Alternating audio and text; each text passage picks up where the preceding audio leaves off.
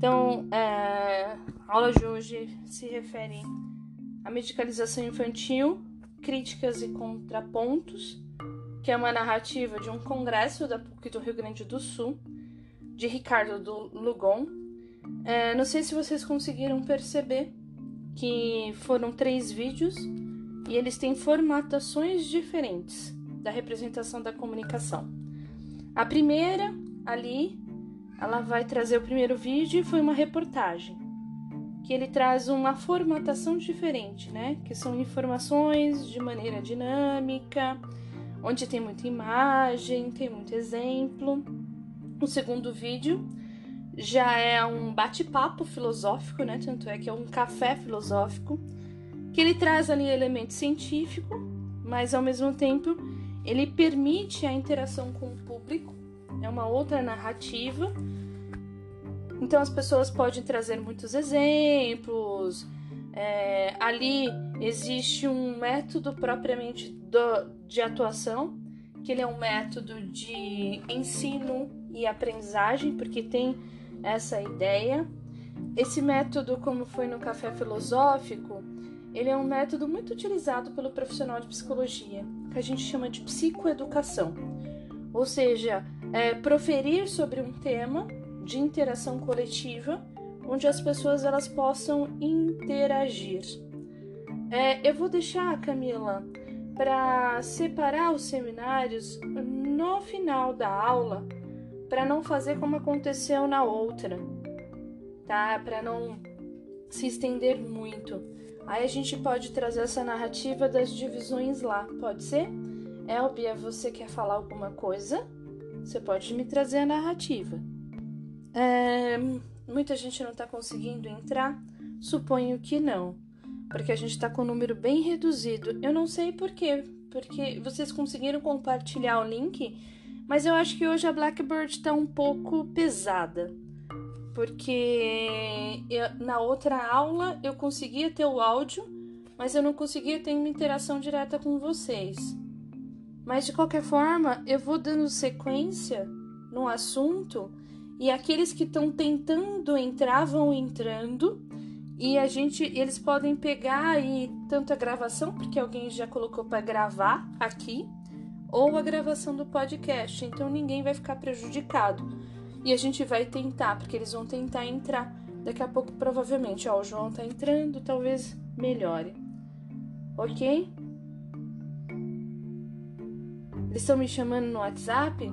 Tá, eu vou entrar agora para ver. Só um minutinho, então. E a gente conseguiu perceber que nas aulas anteriores a gente teve é, representação de dois vídeos com formatações diferentes e eles foram propositais. Né? Então, o primeiro vídeo ele foi uma reportagem que vai trazendo informação mais dinâmica, com recursos, com exemplos. O segundo já foi um bate-papo filosófico, que ele já apresenta um método científico que é muito comum um profissional de psicologia utilizar que a gente chama de psicoeducação, onde é, é uma mesa onde as pessoas batem papo sobre um determinado assunto, mas a plateia interage e vai trazendo os elementos. Já esse último vídeo, ele já é um vídeo que vai trazer uma ideia de âmbito acadêmico. Ele é um congresso. Traz a narrativa, ele vai permitindo aí é, a possibilidade de construção das ideias, mas por uma via realmente científica, que vai ser muito comum vocês terem esse tipo de experiência é, nos próximos semestres. Né? Vocês mais para frente vão ter que participar de diversos eventos, diversos congressos, né? Então é, esse vídeo ele teve essa proposta. Né? E dentro dessas narrativas e diante de diversas possibilidades de comunicação é, entre a, a, interação do profissional de psicologia, é, nós psicólogos, dentro dessa possibilidade de ver esse bate-papo, a gente vai fazendo uma narrativa que é muito importante para o profissional de psicologia, que é afinando a nossa escuta diante da comunicação. porque é justamente esse o elemento de linguagem e que é muito marcado nesse vídeo, que é esse elemento e a necessidade dessa escuta. Ela vai se dando progressivamente e ela tem se dado progressivamente tanto na disciplina de personalidade como nessa de medicalização. E a gente vai percebendo que essa narrativa de escuta, de pegando esses enredos, de entendendo essas narrativas em particular é, da condição da medicalização, a gente vai percebendo aí a necessidade de compreensão e da comunicação que estão sendo narradas. Então esse movimento de medicalização infantil, ele está narrando também uma representação da cultura e narrando a necessidade de atuação multidisciplinar para além da ideia que traz aí a condição da, é, do uso medicamentoso como a primeira e única via de tratamento. O Ricardo Lugon, né, diante desse tema, ele vai trazendo algumas narrativas e no começo ele vai apresentando também a narrativa bem científica, que ele lê um texto, embora seja bastante poético, né, ele lê o texto de uma pesquisadora chamada Michelle. E diante disso, né, dessa pequena introdução, eu abro a vocês para o debate. O que, que vocês consideraram do vídeo? O quanto esse vídeo pode contribuir para a formação de vocês? Quais são os, os elementos narrados e apresentados que chamou a atenção de vocês? Vou abrir para vocês agora. Para a meditação, né? E quando se trata de, de leis que produzem decisões, produzem condutas profissionais, né? Quando ele fala de vozes de comando, no sentido de ordens para encaminhamento, obtenção de diagnósticos, né? E lá no meio do, do vídeo, quando ele fala pra gente em, no conceito de criançar e descriançar, que muitas vezes a gente vê a, no sentido cultural a sociedade não, não entende isso, né? Essa semana, por exemplo, eu tive experiências ruins, cara, com a minha filha no médico, e tudo é medicação. E geralmente foram tudo médicos recém-formados. E, e, eles não sabem é, nem argumentar um linguajar bem chulo, né? E é, prescrevendo sempre medicamentos assim que a gente nem precisaria ir lá conhecimento próprio é, rotineiro. Então, realmente, tudo é medicação. E quando você vai investigar as causas né? Além dos, dos sintomas, a medicação estava sentindo sintomas, né? Eu me vi bem na, no, no contexto da aula que a gente está. Então, aí, quando eu falei assim para minha esposa, não dá para a gente ficar só medicando realmente, vamos investigar os sintomas. E realmente não era caso de medicação. Uh, fico muito feliz. É seu nome, porque não apareceu aqui a sua narrativa. Ah, é, Juliano, é, eu não consegui entrar pelo computador, professor, e eu tentei pelo celular, mas para mim aparece assim, o áudio tá muito ruim, cortando, eu tô falando, mas estou ouvindo a minha voz também. Ah, Aí tá. eu, eu não consigo me concentrar, eu me entendendo no que eu estou falando. Ah, tá. É, mas a gente consegue ouvir bem você. Tá, então tá. o que, que eu sugiro? De repente, como você tá vendo eco, é porque talvez seu computador esteja ligado. Desliga e mantém só no celular. Que aí vai facilitar para você. É, ele tá, tá ligado, mas não tá conectado, porque eu não consegui, tô só girando. Bom, é, são recursos tecnológicos, mas a gente escuta bem você. Se você ouviu depois o podcast, você vai ouvir a sua voz. Mas é muito interessante tá. essa associação que você está trazendo e essa narrativa de linguagem, porque é justamente isso. Eu fico muito feliz no seu posicionamento de diálogo com a sua esposa, de quando você vê que a resposta de alguns tratamentos e de alguns posicionamentos com a criança, ela se volta prioritariamente pela, pela inserção e prescrição medicamentosa. E a ideia é que nós, como profissionais de psicologia, nós tenhamos essa atenção. E a gente comece a repensar que existem outras narrativas. Sim, existe. Outro ponto que, que fica muito claro é, quando a gente fala assim no sentido cultural, que a, as famílias, principalmente aquelas que não detêm o conhecimento, na hora do desespero da situação que você se encontra, você é, entra de cabeça no conceito médico, que tudo é medicação, né? Mas aí quando, pra gente tem um pouco mais, quando você reflete um pouco, que você para um pouco, sai daquela situação, você consegue realmente ver que tudo o medicamento parece estar presente, né? Parece que ele é o centro da atenção, parece que ele é a única solução realmente. E a gente não dá espaço para o corpo é, dar respostas. Tudo isso ele coloca no, no vídeo para gente, né? É, e ainda tem uma, uma questão interessante da última palestrante, que ela também fala que para ela ficar diante de uma situação e tentar se, se acalmar, embora ela traga uma linguagem perfeita para falar sobre a nossa atuação, ela traz ali uma contradição, dizendo que ela se medicalizou para poder estar diante de uma situação de desconforto. E aí o Ricardo ainda traz uma brincadeira: não, mas existem outras formas, por que, que você não bebe? Né? Tipo, para descontrair, trazendo outra narrativa que não é pelo viés medicamentoso. Né? Então, é, fico feliz por essa percepção e por esse complemento diante dessa narrativa que você conseguiu intercalar entre a sua experiência de vida e os elementos teóricos desta aula. Algo mais que você gostaria de complementar? É, na, na última narrativa da, da palestrante, quando ela fala de produção de resposta né, de forma funcional, eu acho que, na minha experiência, no caso, foi produção de respostas de uma maneira funcional mesmo, na prática, né? E, assim, se eu for falar o, o tempo todo, aquilo que me chamou a atenção, eu tiro o tempo da, do pessoal, elaboração. Agora cortou um pouco a sua narrativa. Sua voz interrompeu agora. A gente não consegue te ouvir. Mas você pode retomar quando for possível. É, outras pessoas, o que, que vocês consideraram de um vídeo enquanto o Juliano está se reconectando? Professora. Olá, pode dizer. Quem fala agora? É Débora. Oi, Débora.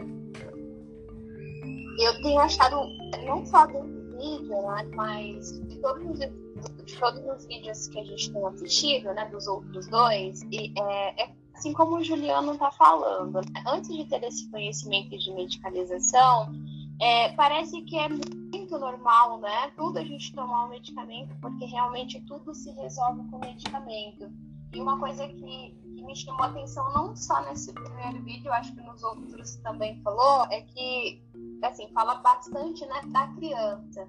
Mas é, é, na fala é, é, desse rapaz que estava é, direcionando né, é, essa, essa conversa nesse último vídeo, ele fala que eu não sei direito como é, mas ele fala que assim, a gente tem que olhar para a criança é, e ver não a doença, né? Mas tem que não tratar somente, não ver somente como a doença, mas ver a pessoa. Porque a pessoa não é propriamente a doença. É um ser, um ser humano que está passando por tem aqueles sintomas que devem ser tratados e que, como você falou, não é, o medicamento não é a única alternativa, né?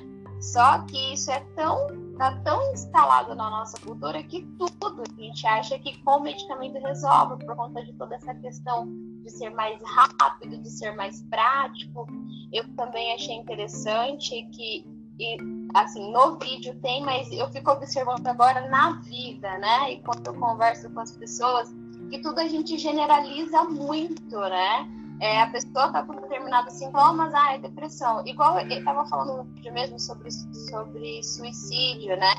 Ou a pessoa se machucar tal. Então, já vai associando uma coisa a outra, já vai dando aquele pré-diagnóstico, já entra com o medicamento, e às vezes não é, né? Como o Juliano falou, ao invés de a gente é, é, vamos investigar né, os sintomas e não somente a doença propriamente dita, que às vezes a gente dá um diagnóstico, né, como foi falado no vídeo passado, a gente dá um diagnóstico para a criança e o adulto né, dá para aquele diagnóstico que às vezes não é, é uma outra situação está causando um sintoma que não tem nada a ver, de repente, com aquele diagnóstico que ou o médico, ou o adulto, ou o professor tem dado. Uh, muito bem colocada a sua representação, a sua fala, Débora. É, e é interessante até quando traz exemplos de caso, né? Quando a gente vai falar sobre o espaço catavento, mais para o final do, uh, do vídeo, onde a palestrante vai dizendo, por exemplo, da narrativa de uma criança que ela inclusive estava diante do uso de medicamentoso, mas que ele ainda trazia narrativas de agressão, ainda não tinha alterado o comportamento, porque faltava narrativa de linguagem para falar sobre aquela emoção. Tanto é que aquela criança ela também tinha um crivo que ela não era aceita na escola, então ela tinha um horário reduzido para estar ali na escola e eles começaram a perceber que a escola também não estava aceitando porque é, aquela criança ela não tinha lugar né e aí tem uma frase uma fala que eu não anotei até é, que, que fala de desregularização, alguma coisa do tipo, que o Ricardo coloca, que é a criança que não tem lugar, né? Que não tem, não tem colocação. E na prática, na experiência e no investimento das profissionais de psicologia, elas foram emprestando linguagem para o garoto. Elas foram dizendo: olha, narre sobre o seu sofrimento, mas sem ser agressivo, sem atacar o outro, fala, direciona. E aí, pela brincadeira, pelo lúdico, ele foi encontrando outras formas. É... ah, olha, muito obrigado, Juliano. A frase é, descaben... é, é descabendos as crianças que não cabem em lugar nenhum.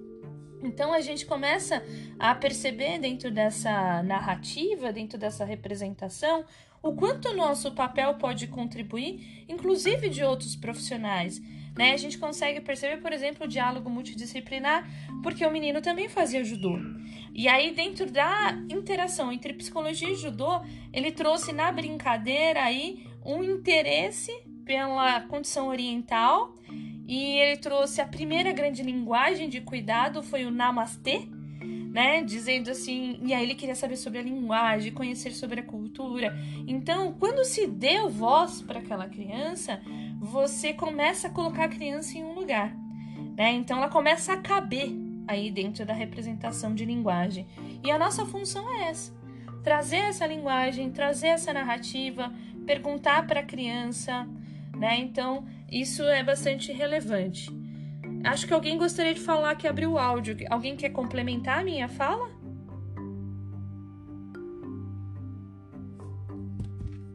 Pode, pode falar, estamos escutando. Tá conseguindo me ouvir?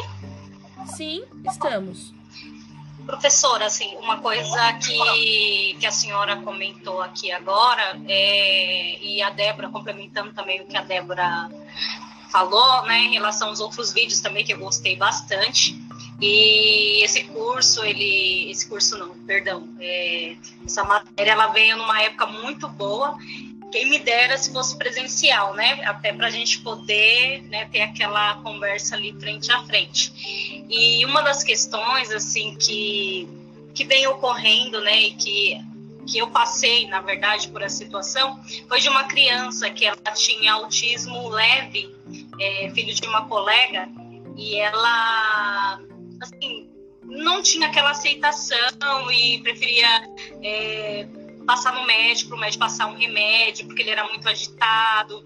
É, a criança passava mais tempo dormindo do que acordado. E aí, quando eu conversei com ela, né, mediante a todos esses ensinamentos da senhora, que até agradeço, e aí, conversando com ela com mais calma, ela, eu falei para ela procurar um psicólogo, que tinha muitos que estavam atendendo online. E a partir de então, nesses últimos dias, ela procurou um. E o comportamento hoje da criança, né, tirando o remédio, né, tratando, aprendendo a, a tratar a criança de forma diferente, a, o comportamento da criança, mesmo sendo autista, passou a ser um comportamento totalmente diferente. Não tem mais aquela necessidade de ficar dando um remédio para a criança dormir através da mãe mudar o comportamento, a criança também mudou o comportamento dela. Nossa, é um doce, um doce de criança.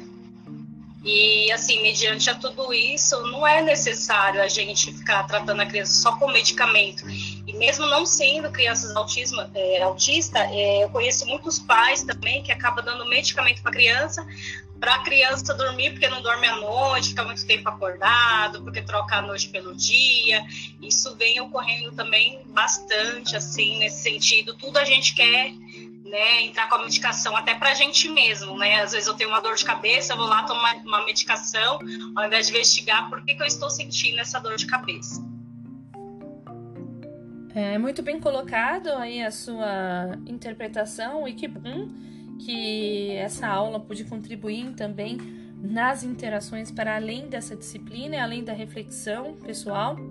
Então a gente consegue entender dentro dessas narrativas e o que, que você está colocando. Tem uma própria fala do Ricardo que ele diz assim: muitas vezes é, a criança ela já tem um pré-diagnóstico. E quando as pessoas me procuram, elas já esperam que eu vá fazer uma prescrição. E se eu nego a prescrição, elas vão procurar por outro que carimbe e que prescreva porque é a forma de representação. Algo que a gente comentou aí no início das nossas aulas, quando a gente estava falando sobre o conceito próprio de medicalização, é, é tão difícil é, tirar essas marcas da cultura, complementando com a teoria da personalidade, quando a gente traz a narrativa do superego, que é um marcador cultural, o quanto é difícil de se desvencilhar dessa crença. E ela só vai se dar pela uma via de consciência, de reflexão, dentro dessa narrativa. Alguém abriu o áudio? Alguém quer complementar a fala?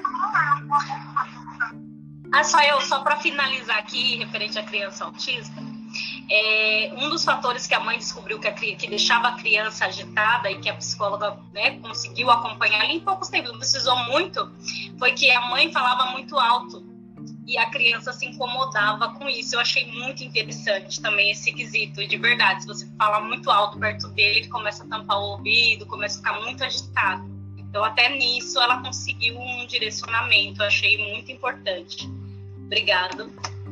Por nada. E é justamente isso. A nossa narrativa de interação, às vezes, é a mudança é, nos nossos hábitos e naquele que cuida da criança. Acho que outra narrativa bastante importante sobre essa representação é que lugar que está essa criança sendo cuidada. Né? Quem é essa representação?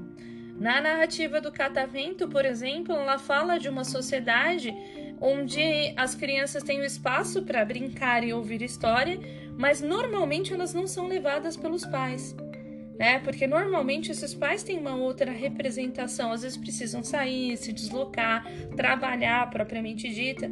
E essa criança ela é criada é, pelos irmãos mais velhos, por um primo ou por outro tipo de cuidador. Então a gente já está falando sobre as falhas nessa cultura que vão trazendo o adoecimento cultural e o adoecimento ali individual, especialmente nesse público, que é o público mais jovem. Né? Então, essa é uma grande narrativa. E complementando aí, eu acho que o Juliano vai trazendo aí, tá, tá refletindo bastante, trazendo algumas é, questões. Eu vou trazer a leitura aqui para a gente pensar sobre ela. Né? Aí ele fala, por exemplo, das crianças que estão descabendo aí, ele traz que aí a sugestão da escola é passar para o neuro. Porque ela acredita, e é interessante quando ele fala de passar por um neuro, ele diz que a escola ela não quer que a criança passe para o neuro para a escola repensar sobre a sua prática. Ela quer passar para o neuro para o neuro resolver o problema da criança. Então, mais uma vez, não se dá voz para essa criança. Então, joga para a área médica, né? E aí ele diz aí que o neuro, e ele traz essa narrativa, que é a mesma que o Juliano vai colocando ali, que o neuro sem equipe, ele dá muita chance para prescrição. E ele vai trazendo também outra narrativa, aí vou trazer a narrativa do Juliano como leitura. É, ele vai trazendo a narrativa que exa exatamente como a escola, ela vai trazer um, um comportamento de medicar, encaminhar, é, e assim tem se desejado o sossego e a transferência da responsabilidade. É, pensando que é uma criança que está em desenvolvimento e que deveria estar sobre os cuidados de algum adulto, de algum tipo de orientação, né? A gente consegue ver essa ausência disso é, é, falando sobre essa representação. E ainda complementando essa questão do, do neuro, é, ele começa também fazer uma. Ele traz uma fala, deixa eu só encontrar que está falando sobre o neuro. É, deixa eu só colocar, mas é uma, é a ideia, já que eu não acho aqui na minha anotação, que eu fiz várias anotações, é, é falando, por exemplo, que esse profissional de é, neurologia, ele também precisa se atentar a uma fala da criança e não só uma fala do adulto que traz uma necessidade de diminuição e anulação do sintoma sem perceber essa origem, o que ressignifica. E aí, mais para frente, é, dentro dessa palestra, acho que fica bem latente a ideia de que nós, como profissional de psicologia, nós emprestamos os nossos corpos e ouvidos é, a, a essa questão, a esse desespero dessas crianças, a esse sofrimento de um público singular. E me passa muito ao longo desses dos três vídeos a ausência de escuta e de linguagem da própria criança. O que, que você está sentindo? Como você traz essa narrativa? É, e quando a, a moça do catavento vai trazendo linguagem, ela vai falando sobre essas narrativas é, e sobre esses desesperos, né? A criança, o menininho que ela traz como um caso, que é um garoto agressivo, que ele traz uma narrativa agressiva na sua própria história e ele vem aí, ele utiliza o corpo como uma representação é, para narrar sobre esse sofrimento que ele está tendo. E aí o, o, o Juliano coloca ali uma outra representação da Netflix como sugestões para todo mundo aí e dizendo especialmente para Teresa que, que, conhece alguém é, com autismo para assistir a série Atypical. Só que na série Atypical é interessante porque tem uma narrativa de escuta de linguagem. Né? A mãe ela se dedica e se desempenha totalmente para isso né? E ali está dizendo até uma narrativa de que ela se dedica a tanto que ela acaba anulando a voz até da filha que não tem autismo. Que ela traz bastante embate com a mãe porque ela se sente não ouvida, porque a mãe se dedicou muito à criança com, com o, o filho com autismo, né?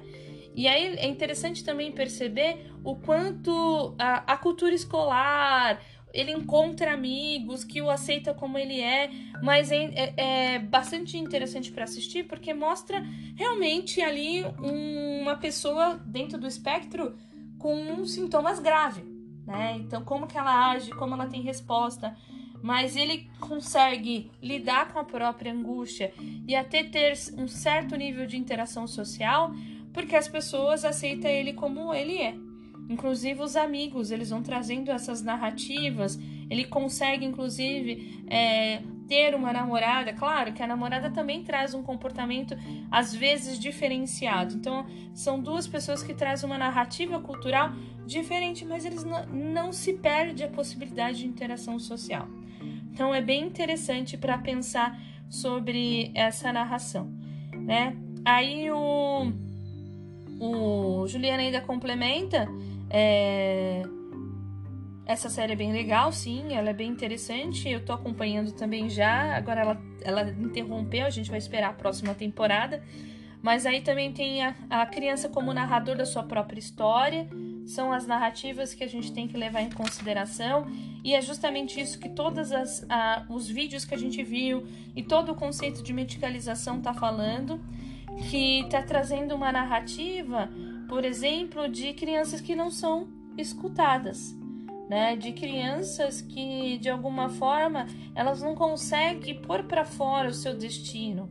As fronteiras que a divide, né, que são as fronteiras que traz aí a narrativa da Michelle, a, a fronteira do preconceito, a fronteira brasileira, a fronteira da exclusão social, elas vão dando aí essas narrativas a essa criança diante de uma violência. Eu acho interessante quando a última palestrante ela traz sobre a casa da árvore e a representação da teoria de François Doutor, ela diz que a violência cultural e a violência social é uma ideia de torcer o pescoço das palavras. Ou seja, quando a gente torce o pescoço, a gente não dá voz, a gente não caracteriza, porque a violência é uma narrativa, ela tem uma linguagem né? Então, ela dá um lugar ali dentro dessa narrativa. E aquela foi uma das técnicas que eu acho interessante para vocês, como futuro profissionais de psicologia, sobre o pensar dessa narrativa da linguagem E ali ela se apropria pela teoria, claro, psicanalítica do brincar, que François Dalton ela é uma psicanalista francesa. Mais contemporânea, vocês vão ter essa teórica no semestre que vem, de Teoria da Personalidade 2, para ter uma, mais abrangência sobre esse conceito. Então a gente começa a perceber, por exemplo, essa narrativa, essa necessidade de escutar, de se disponibilizar, de ter um espaço que possa fazer uma interlocução com essa linguagem, né? E é interessante pensar, por exemplo, que ela também traz uma outra narrativa de pessoas que têm dificuldade de interação.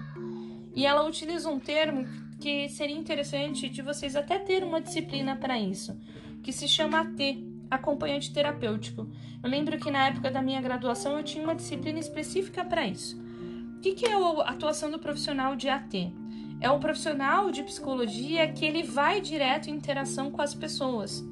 Né? Então ele acompanha as pessoas em lugares sociais, ele acompanha as pessoas nas suas interações, ele, ele faz esse transitar. Então, o contrato de trabalho do profissional de psicologia, às vezes ele tem que buscar as pessoas em casas, levá-las para sair. E dentro dessa possibilidade é trazer justamente a linguagem trazer a possibilidade de interação social que talvez aquela pessoa não viesse a conseguir, né? Então ela traz ali no espaço catavento uma história de uma mulher que não conseguia levar o seu filho até o lugar.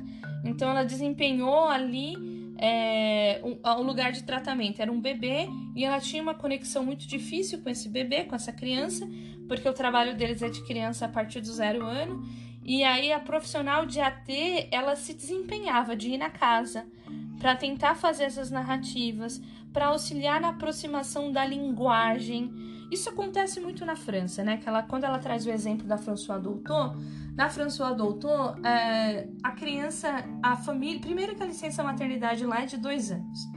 Segundo, que tem, eles têm uma política de saúde onde é desempenhada ou dedicado um, profissional de, de saúde ou um profissional de psicologia ou um psicopedagógico dentro, da, dentro do processo de psicoinformação, que eles vão até a casa da mulher que está se aproximando e tendo do cuidado com o filho.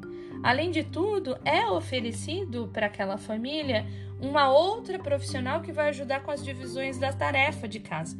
Então a mulher se dedica plenamente, quando digo a mulher, porque a gente está falando sobre a licença maternidade de dois anos que ela vai se dar para a mulher, e para o homem, aí na, na Europa, ele vai se dar um tempo menor, de seis meses, mas ele pode tirar até inclusive quando ele quiser, quando ele achar que é necessário. Às vezes não precisa ser nos primeiros meses, mas ele tem esse direito de tirar a licença por seis meses. Agora, em alguns países, a licença paternidade ela também é levada em consideração que o homem tira um ano de licença paternidade e a mulher tira dois anos, porque a representação essencial para a conexão e interação dessa criança. Vocês vão ter também mais para frente outra teoria, que é a Melanie Klein, que é uma outra teórica que vai falar sobre essa necessidade de entender o sentimento, de ouvir a linguagem da criança desde muito pequena.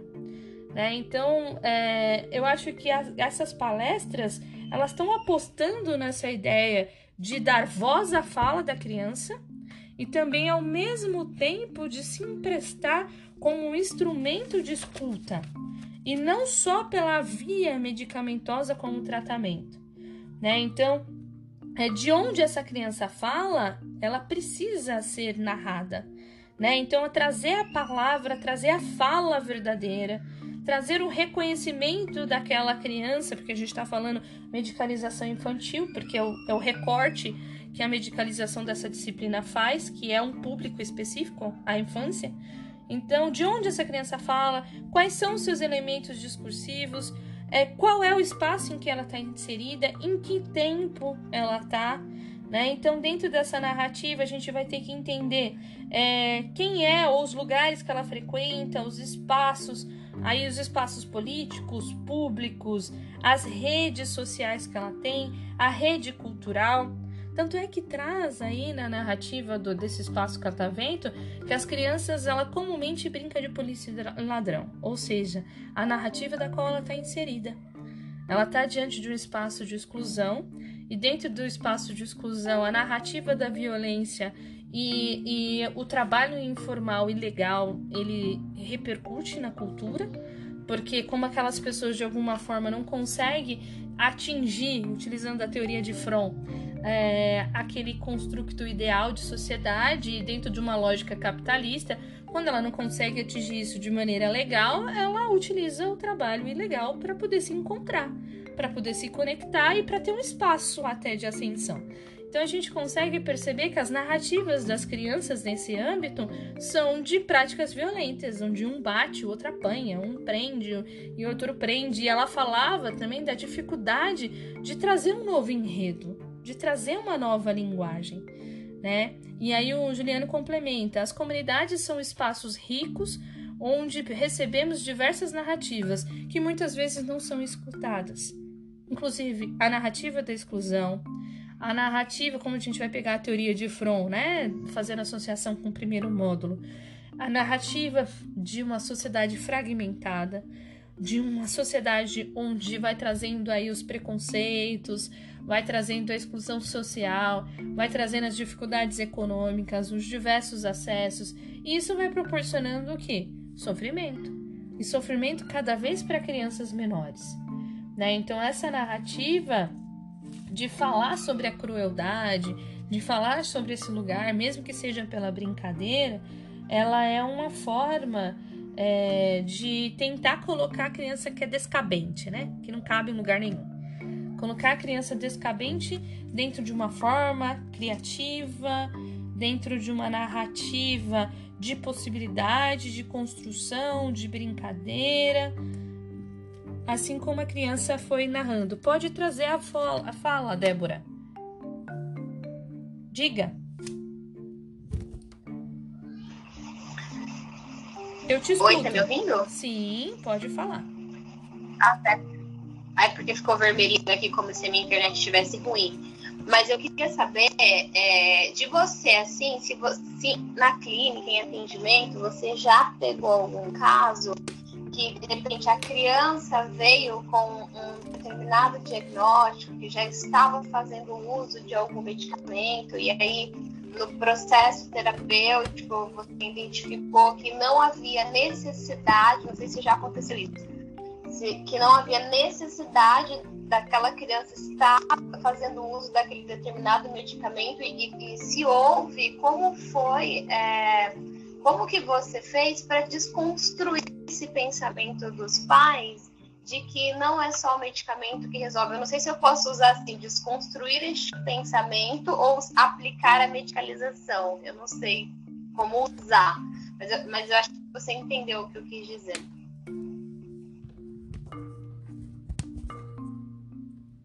Então vamos lá. Sim, respondendo a sua pergunta. É, eu já vi pelas duas vias. Por uma via onde a criança é levada para fazer um psicodiagnóstico, porque ela trazia, por exemplo, nesse caso, era um garoto que trazia um atraso na linguagem e que ele foi tendo novas interações e novas conexões, mas essa família queria uma resposta mais imediata. Então, em um determinado período da sessão, a criança estava bem, estava trazendo linguagem, estava trazendo nova narrativa, nova possibilidade de interação essa mãe procura uma neurologista que introduziu ali naquela criança a medicação. E ela diz: Nossa, ele melhorou muito. Então, diante disso, eu acho que é melhor interromper a terapia para ele fazer o uso da medicação. Eu achei aí a possibilidade e só com a medicação já senti melhora significativa, descredenciando todo o processo terapêutico que a criança já havia é, construído e ela diz: Ah, então eu, ela conseguiu encontrar a resposta, ela deu a resposta, ela deu um título para o sintoma da criança, que ele ainda estava em processo para a gente entender como que estava a linguagem, como que estava a sua conexão, como que estava a sua interação. Ela queria uma resposta, ela era uma profissional de enfermagem. Então a gente consegue perceber também que ela traz esse enredo muito parecido com o Ricardo Lugon, quando diz que às vezes ele não, é, não era a favor da prescrição medicamentosa, mas já tinha um pré-diagnóstico da família e que elas procuraram outros profissionais que pudessem responder aquele diagnóstico que a família já trouxe. Agora, pela outra via, quando você diz sobre a criança quando ela chega com medicação, eu diria que 80%. de todos os pacientes, não só da criança. Todos os pacientes eles não vêm com uso só de uma medicação, tá? Então 80% dos pacientes que chegam na clínica normalmente chegam com uso de mais de uma medicação. Eles tomam ali é, um antidepressivo e um ansiolítico. É muito comum. Isso se não vier outra, tá? E aí as crianças às vezes chegam mesmo dopadas, é, cansadas.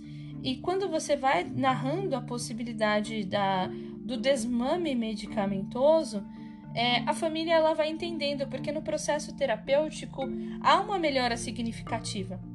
A criança vai sentindo menos necessidade da medicação e dentro dessa narrativa, é, a família ela aceita melhor a possibilidade, ela vai entendendo que a criança não precisa mais. Então esse processo de trabalhar com a família, quando ela aceita o tratamento do profissional de psicologia como uma via de tratamento e uma possibilidade para além da medicação, isso é muito simples de fazer. Agora, isso é interessante de trazer a narrativa que tanto nessa palestra como nas demais é de que às vezes é, a família precisa entender outra forma de trabalho multidisciplinar. Porque se ela só traz a narrativa como imperialismo médico, que é ele que é o detentor do saber, é ele que trouxe, o, o, porque é muito comum o neurologista pedir inúmeros exames para ver as, os posicionamentos cerebrais, né? Então tem diversas é, intervenções, aí ele pega a fotografia do cérebro e diz, olha, nessa condição o cérebro dele está funcionando assim, porque ele está dentro dessa cor. Então isso traz um determinado fascínio para a família e dentro de uma cultura onde institui o médico como detentor do saber e o descredenciamento da nossa ciência, é algo que a gente vai ter que lidar. E é algo que tanto é que, que começou com os profissionais de psicologia. Então foram os profissionais de psicologia estritamente psicanalista diante da grande demanda é, de pessoas que já vinham para a clínica com uso medicamentoso que começou a levantar essa bandeira. E depois, mais para frente, essa bandeira tomou um pouco mais de força porque os próprios psiquiatras começaram a se contestar. E aí vão surgindo as rivalidades entre neurologista, né, e ao mesmo tempo entre psiquiatra. Aí ele diz assim, o neuro prescreve e o psiquiatra ele controla a posologia da medicação. Né? Então, isso também é uma questão séria que está trazendo como narrativa. Eu acho que eu consegui te responder, Débora, mas se eu não te respondi, você pode continuar com a pergunta.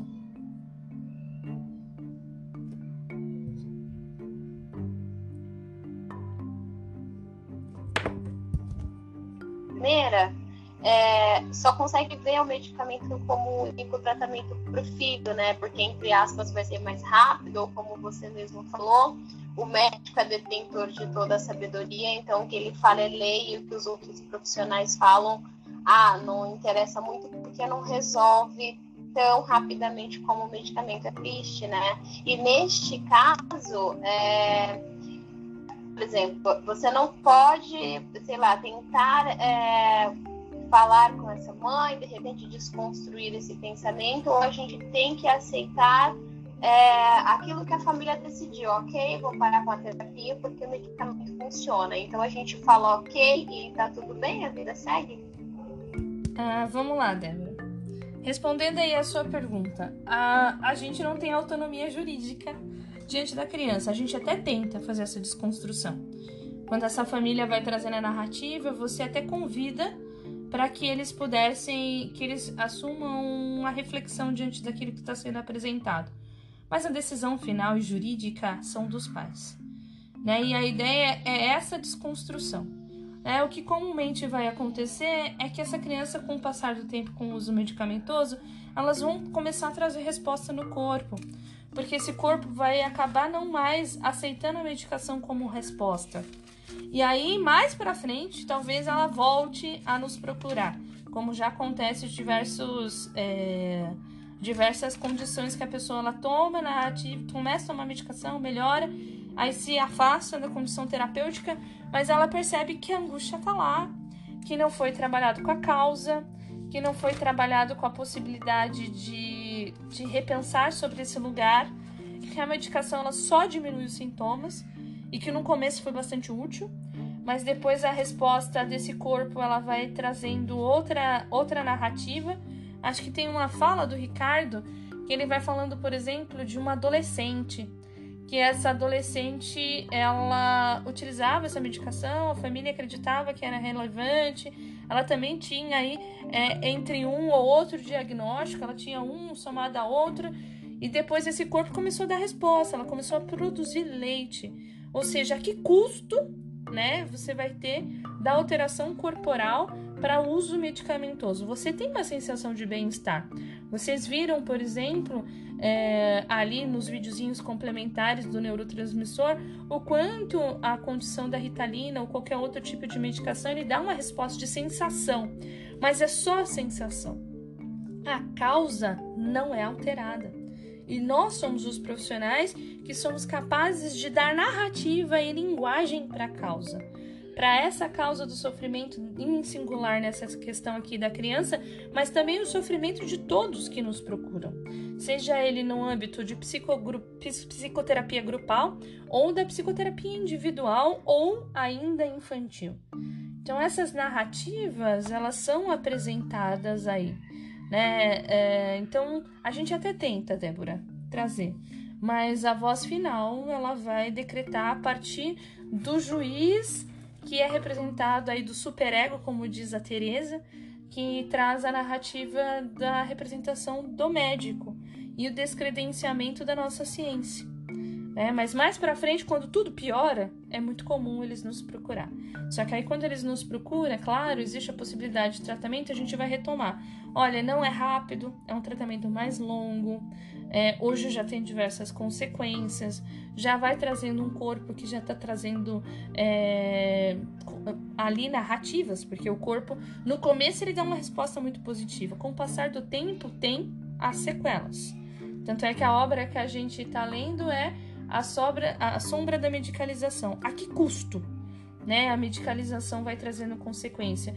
E é interessante pensar que depois que vocês fizerem, eh, assistirem, e, é interessante que vocês assistam o documentário que eu sugeri, né, que é Take Your Pills, que tá no Netflix, porque vocês vão trazer diversos elementos complementares aqui para essas aulas, que são essas narrativas, né, das consequências da medicação no corpo. Né? Há algo mais que vocês gostariam de, de trazer como narrativa?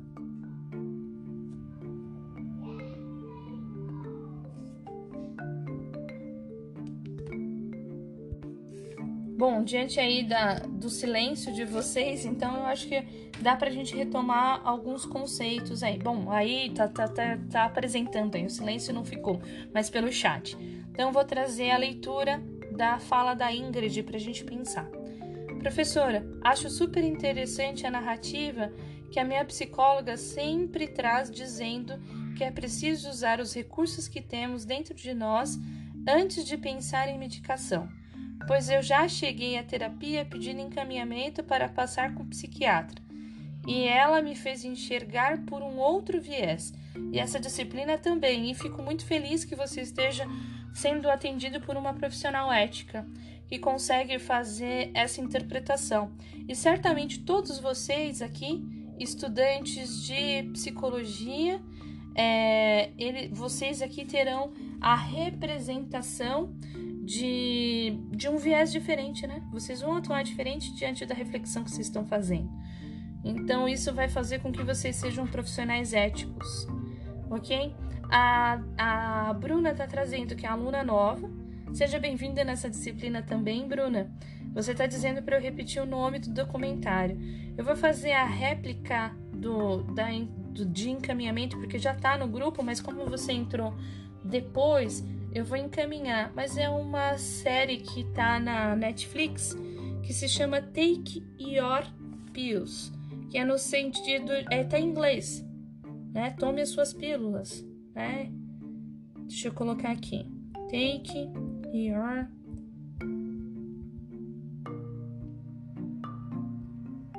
Esse é o nome da série, que é porque assim, todos os vídeos da nossa aula anterior, eles vão ser atividade complementar dessa disciplina.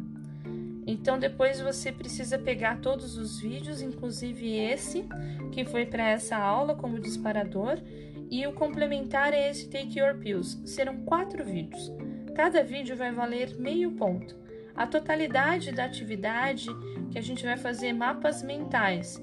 Depois no, no, no grupo eu vou fazer a réplica para vocês entenderem como que vai funcionar essa dinâmica.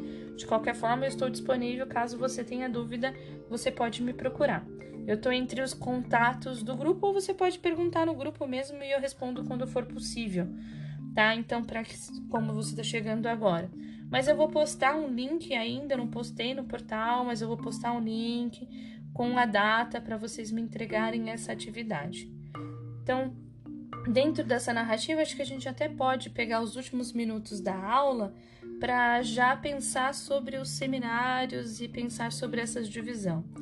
Mas antes de terminar, eu acho que é interessante a gente também trazer, embora a gente trouxe menos, porque foi uma leitura, né? É a fala da Michelle, né? Que ela vai trazendo uma narrativa. Antes de dividir os seminários, eu acho que cabe a gente pensar. É, que ela vai trazendo a, a ideia da, de pensar sobre essa diminuição de sintomas, não só como uma figura protetiva, né? mas entender, por exemplo, que a criança ela pode reviver a sua diminuição de sintoma por outra figura, por outra representação. E na fala da Michelle, é interessante que ela traz ali, eu até eu copiei enquanto o Ricardo estava lendo, que ela fala que os direitos sociais, em fronte de ataques, desmonta e é, de, desmonta a força de autonomia da criança e ele tem atravessado os nossos corpos e existência. E nós sentimos insegurança e nós nos sentimos acuados. Então ela começa a, a, a, trazer essa narrativa, trazendo também uma representação, como algumas aulas anteriores, que a gente fala um pouco sobre o preconceito que é instituído dentro da marca da cultura, né? E ela vai percebendo que cada vez mais cedo é, essas crianças elas vão trazendo na escola, nos espaços sociais, a representação de um profundo desamparo por ele não estar tá dentro de um crivo de beleza, por ele não estar tá dentro de uma classe social, por ele não estar tá dentro de um gênero, né? Então a gente começa a perceber, por exemplo, que essas representações sociais elas vão caracterizando também não só um desamparo psíquico, né? Elas vão trazendo um desamparo físico, porque a criança ela vai trazendo desinvestimento e não consegue lidar com os próprios recursos para trazer narrativas de enfrentamento diante de uma insegurança ou é, diante de uma situação é, inesperada. Então a gente consegue perceber, por exemplo, que cada vez mais essas crianças elas vão narrando discursos de insegurança é, e a necessidade de proteção. E diante desse arranjo capitalista de organização cultural, pensando um pouco na teoria de Fromm, as famílias precisam sair para se manter dentro dessa lógica. Então, cada vez menos essas crianças elas têm a presença de um adulto, em especial dos pais, porque eles precisam ter ali uma outra interação né, é, que não seria libertadora, como o Fromm coloca. E aí a gente está pensando, então, que essa criança ela está trazendo a sede de necessidade de interação humanas. Ela está trazendo aí a sede de ser escutada, a sede de, de, traz, de ser vista não só como um doente, mas como um ser, como uma pessoa. Né? Então, ela vai mostrando, por exemplo, é, que essas vidas precárias elas vão trazendo narrativa de dor e de sofrimento. Elas vão denunciando as diversas formas de poder e da forma que está sendo organizada a sociedade.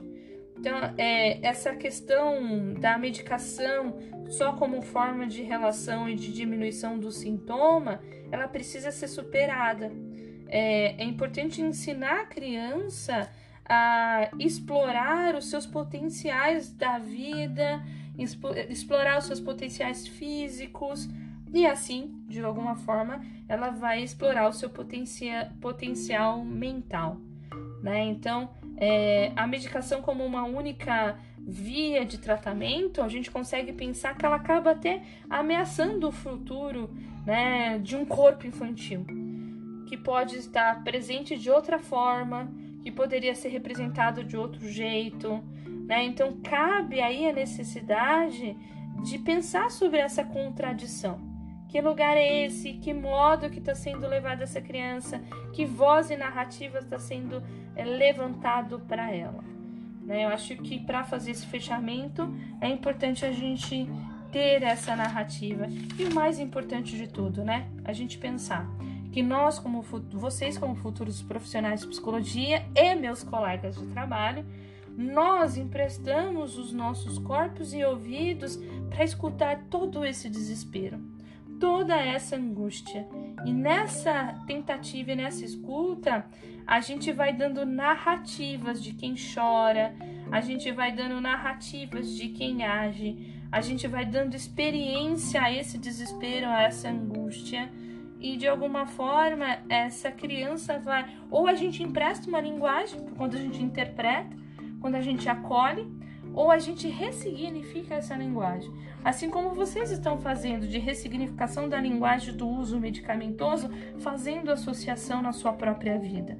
De alguma forma, o profissional de psicologia ele tem que utilizar esse seu corpo e essa escuta para justamente dar voz a essa criança e a esse cenário de desespero. Acho que deu para a gente ter um fechamento. Eu quero um feedback de vocês. É, deu para entender essa aula antes de aproveitar os últimos minutinhos para a divisão do seminário. Foi relevante, está sendo contribuído, está contribuindo para vocês.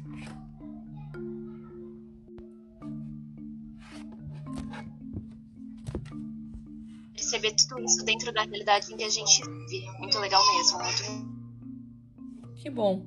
É, acho bacana esse feedback né? E os demais, o que tem considerado, ou seja pelo feedback aqui oral, ou seja pelo feedback pelo chat, qual é a relevância, a representação e, e, e a, a forma de aprendizado pela sugestão do disparador, que foi um vídeo para além dessa aula.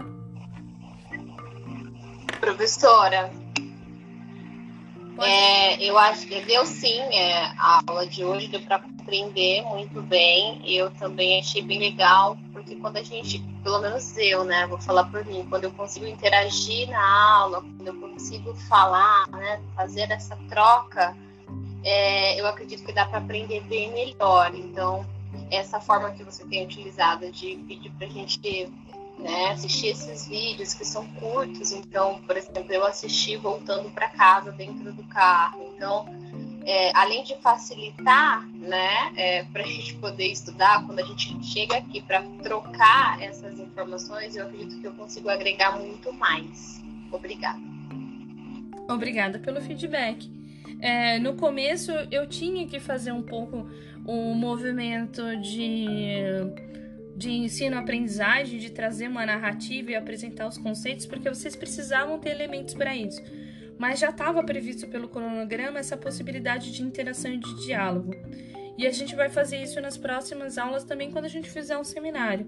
Porque eu quero que o seminário ele seja uma forma de integração e uma forma onde vocês possam trazer essa narrativa é, vocês vão ler antes ou vão ouvir um vídeo, vão trazer alguma narrativa, para a gente também ter esse diálogo, essa troca. O seminário, para mim, ele tem, acima de tudo, essa função. Né? Claro que já estava meio previsto, se fosse na condição presencial, isso seria mais dinâmico do que aqui por detrás de uma tela, mas eu acho que a gente está conseguindo é, aí cumprir com o cronograma e com a organização dos conteúdos de aula.